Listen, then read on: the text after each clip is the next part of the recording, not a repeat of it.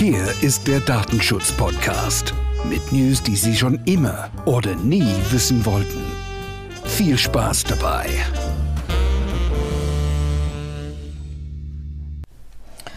Hallo da draußen. Jetzt gibt es wieder eine neue Podcast-Folge und äh, in der ähm, jetzigen Episode geht es um die großen Themen Metadaten Wohnwirtschaft. Auch hier gilt äh, die Überschrift äh, der DSGVO, der Datenminimierung. Das heißt, je nachdem, in welchem ähm, Status man sich befindet und in welcher Konstellation, darf man auch nur die Daten haben, äh, die es dann braucht. Ich habe mir eine kleine Spickliste gemacht, weil das ist ja doch äh, ein wenig umfangreich, dieses Thema. Also hier ist äh, die Idee, Ihnen einen Überblick zu geben. Und wer tiefer abtauchen möchte, ich äh, berichte auch, wo man da noch ein bisschen nachlesen kann. Ähm, Eigentümergesellschaften sind, Gemeinschaften sind natürlich auch immer so nette Spielwiese ähm, für Streit, weil da geht es auch um die Frage, wer darf was eigentlich äh, wissen. Auch hier ist es so, da eine Eigentümergemeinschaft natürlich auch äh, verpflichtet ist, Entscheidungen zu treffen, dürfen natürlich auch Einzelabrechnungen an die Eigentümer herausgegeben werden. Auch hier die Eigentümergemeinschaft hat eine Verpflichtung, äh, Entscheidungen zu treffen und äh, darf dafür braucht man gewisse Informationen. Auch hier alle Informationen, die es braucht, sind natürlich dann auch ähm, erlaubt. Ähm, die Hausverwaltung darf natürlich auch Kontaktdaten der Eigentümer herausgeben, aber auch hier gilt äh, bitte nicht das ganze komplette Paket. Hier reicht im Prinzip ähm, Name und Anschrift, dass man den oder diejenige auf jeden Fall kontaktieren kann. Auch wenn die Hausverwaltung E-Mails hat äh, oder Telefonnummern, dann würde ich da mal empfehlen, diese äh, nicht herauszugeben. Ähm, dann gibt es auch immer wieder Streitpunkte, wie äh, geht man mit Fotos um? Also wenn zum Beispiel ein Vermieter Fotos ähm, anfertigen möchte, weil es um, um Schäden geht ähm, oder um Gewährleistungen und Standhaltungen. Auch hier Fotos sind erlaubt, aber man muss natürlich darauf achten, dass man ähm, keine persönlichen Gegenstände, nicht die persönlichen Lebensumstände der Mieter mit fotografiert. Also hier geht es gegebenenfalls nur um ein Foto des Schadens, wenn es zum Beispiel um eine, eine Türzage geht oder eine Türklinke. Also bitte nicht immer mit einem großen Videoschwenk durch die ganze Wohnung fahren. Das äh, ist nicht erlaubt. Aber so Fotos innerhalb der Wogen, wenn es um Schäden geht, Fenster, dann darf man das natürlich fotografieren. Aber man sollte doch darauf achten, dass die persönlichen Umstände nicht mit auf den Fotos sind. Jetzt kommen wir zum großen Kapitel. Ja, wenn ich eine Wohnung suche, dann muss ich mich ja eben auch bewerben. Und hier ist abhängig, in welcher Phase der Bewerbung man sich befindet. Geht es eventuell um die Vereinbarung eines Besichtigungstermins?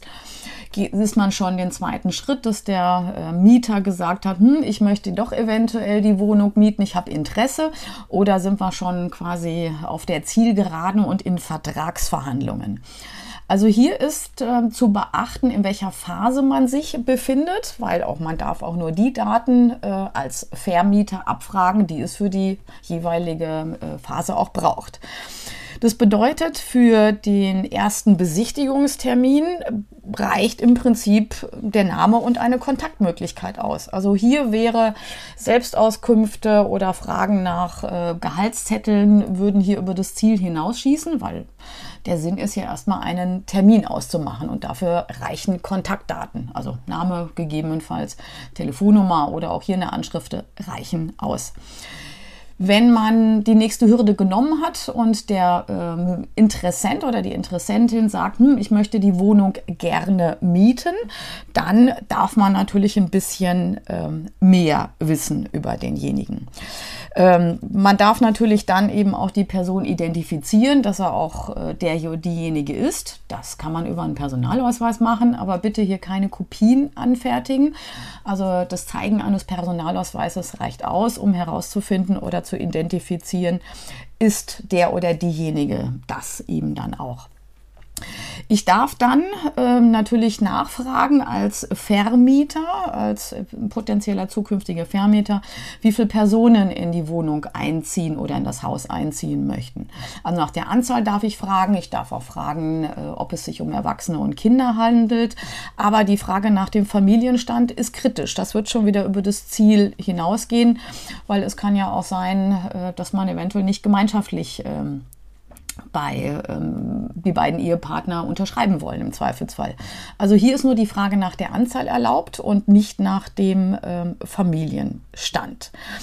Man darf fragen, ob es äh, ein eröffnetes oder ein noch nicht abgeschlossenes äh, Verbraucherinsolvenzverfahren gibt. Also das sind so Fragen, die sind zulässig um herauszufinden, äh, ob der Mietzins, ob die Miete auch bezahlt werden kann. Da geht es um die äh, Frage der Bonität der zukünftigen potenziellen äh, Mieter. Man darf auch fragen, ob es eventuell eine Räumungsklage oder Mietrückstände in der letzten Zeit gegeben hat. Ähm, das darf man alles machen. Also die Fragen von äh, Vermieterseite sind erlaubt, die sich an die Bonität der Mieter dann eben auch richten. Dann gibt es natürlich auch so einen ganzen Strauß an Fragen, die man so nicht äh, stellen darf. Das ist natürlich Frage nach Religion, ähm, ethnische Herkunft, Staatsangehörigkeit, ob es äh, Vorstrafen gegeben hat, äh, heiraten, Kinderwunsch, Mitglied in Parteien, Mietvereinen. Ähm, Krankheit, Gewerkschaftszugehörigkeit, Hobbys und so weiter. Das sind alles Fragen, die äh, nicht erlaubt sind. Man darf aber wiederum nach dem Beruf fragen, weil äh, das hat ähm, einen Hinweis auf die Bonität. Also wie gesagt, ist man in der Lage, auch den Mietzins zu zahlen. Man darf auch nach dem Nettoeinkommen fragen, also wie viel Kohle am Ende des Monats, würde ich mal sagen, jetzt dann, also wie viel am Anfang des Monats übrig bleibt. Man darf aber nicht fragen, ob es äh, Darlehensverpflichtungen gibt oder Unterhaltsverpflichtungen. Also das wird schon wieder zu weit gehen. Haustiere auch immer so ein breites Feld äh, des Streites. Also man darf nach Haustieren fragen, außer nach Kleintieren. Und auch hier bei Haustieren äh, ist es immer schwierig, kann man das verbieten oder eben auch nicht. Eine Eigentümergemeinschaft kann das sich nicht in die Satzung reinschreiben und sagen, hm, wir erlauben jetzt äh, keine Haustiere. Die Erlaubnis der Haustiere ist auf jeden Fall Vermietersache. Und hier darf man eigentlich nur äh, etwas dagegen haben, wenn es äh, sich zum Beispiel um Kampfhunde handelt. Also da gibt es auch genau ganz viele äh, Gerichtsurteile, mittlerweile auch höchstrichterliche Rechtsprechung. Haustiere auch immer wegen gern gesehenes ähm, Thema. Ähm, wenn wir jetzt uns in der dritten Phase wiederfinden, also das heißt, wir sind in Vertragsverhandlungen und sind quasi an der Pole Position und äh, haben das Rennen um die Wohnung oder das Haus eben gewonnen, dann darf man eben auch sich ähm, Nachweise zeigen lassen. Also die Lohn- und Gehaltsabrechnung, eventuell auch Kontoauszüge. Also alles das, ähm, was, wo es um den Nachweis der Bonität geht, darf man machen.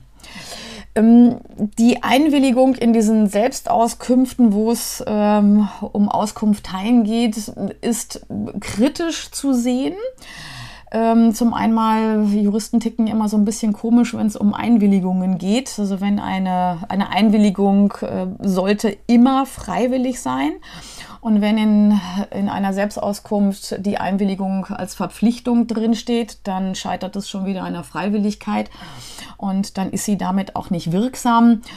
Ähm, also das, die zweite Schwierigkeit, die da dazu kommt, ähm, sind, dass in Auskunfteien viele Informationen gespeichert sind, die über die Bonität natürlich hinausgehen. Also von daher ist äh, das Thema also kritisch zu sehen und man darf also hier diese Einkünfte, diese Informationen erst, einho also erst einholen, wenn man noch nicht alle Informationen zur Verfügung hat, um äh, abzuschecken, ob man, äh, ob der zukünftige Mieter oder Mieterin überhaupt ähm, den Mietzins, also die monatliche Rate bezahlen kann. Also Thema Einwilligung ist kritisch in den Selbstauskünften für die Auskunft Time. Also Schufa, glaube ich, ist hier mal ganz weit vorne. Und ähm, ja, das äh, sind so mal die kritischen Themen zu den Auskunfteien. Dann hat natürlich der Vermieter ähm, eben auch eine Verpflichtung, äh, da sind Datenschützer im, immer ganz weit vorne des Löschens. Also wenn man Daten ähm, hat, dann ist die oberste Vorgabe, ich muss die nach Zweckerfüllung löschen. Das heißt, die Daten, die ich ähm, habe von den Damen und Herren, die leider den Mietvertrag äh, nicht bekommen haben, die muss ich eben zeitnah löschen, also auch aus sämtlichen E-Mail-Postfächern. Die Unterlagen, die ich habe, die sollte ich dann auch äh, schreddern, also nicht einfach äh, nur in den Papiermüll werfen, weil da haben wir auch wieder mal das nächste Thema gleich äh, mit im Boot. Also von äh, Vermieterseite bitte auch an das Thema Löschen denken. Wer jetzt noch mal so ein bisschen tiefer äh, eintauchen möchte in das Thema, es gibt eine schöne Unterlage und zwar das ist die Orientierungshilfe der Datenschutzkonferenz. Ähm, die hat zum Titel Einholung von Selbstauskünften bei Mietinteressentinnen. Also da gibt es äh, eine Zusammenfassung auf insgesamt sechs Seiten. Da ist das nochmal en Detail erklärt. Dann ähm, gibt es auf der Webseite des Bayerischen Landesamtes für Datenschutz ähm, zum einen FAQs, äh, die Frage-Antwort-Spiel zum Thema Wohnwirtschaft und auch ganz wichtig oder interessant, die, der Fragebogen, der von den Behörden aus Bayern, also von den äh, Damen und Herren aus Ansbach äh, schon mal verschickt wird, der steht auch zum Download zur Verfügung. Und von daher, äh, Vorsicht Falle, wer so einen Fragebogen ähm, erhält, bitte holen Sie sich ähm, Rat von einem Datenschützer oder einer Datenschützerin. Nicht, dass Sie sich durch die Beantwortung der Fragen, wie gesagt, die nächsten Themen gleich ins ähm, Haus holen. Also hier gibt es die Informationen und wer Spaß hat, kann das gerne da nochmal äh, nachlesen. Also Vorsicht, Falle. Datensammlung äh, bei dem Thema Vermietung ist erlaubt, aber man muss da das mit Augenmaß behandeln. Ja, dann wünsche ich viel Spaß und ich drücke die Daumen in den Rennen zu einer neuen Wohnung, einem neuen Haus. Und äh, ja, das war's dann mal wieder mit äh, dem Senf des Datenschutzes zu diesem Thema. Also viel Spaß noch! Das war es mal wieder. Stay tuned for the next time mit der Datenschutz-Podcast.